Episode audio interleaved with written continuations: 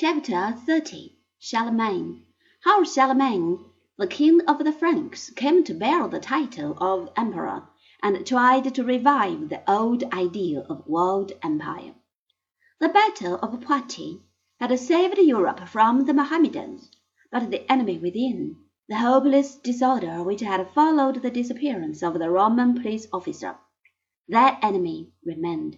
It is true that the new converts of the Christian faith in northern Europe felt a deep respect for the mighty Bishop of Rome, but that poor bishop did not feel any too safe when he looked toward the distant mountains. Heaven knew what fresh hordes of barbarians were ready to cross the Alps and begin a new attack on Rome. It was necessary, very necessary, for the spiritual head of the world to find an ally with a strong sword and a powerful fist, who was willing to defend his holiness in case of danger. And so the popes, who were not only very holy but also very practical, cast about for a friend, and presently they made overtures to the most promising of the Germanic tribes who had occupied northwestern Europe after the fall of Rome. They were called the Franks. One of their earliest kings, called Merovech, had helped the Romans in the battle of the Catalaunian fields in the year 451, when they defeated the Huns. His descendants, the Merovingians, had continued to take little bits of imperial territory until the year 486, when King Clovis the old French word for Louis, felt himself strong enough to beat the Romans in the open. But his descendants are weak men who left the affairs of state to their prime minister, the major domus or master of the palace.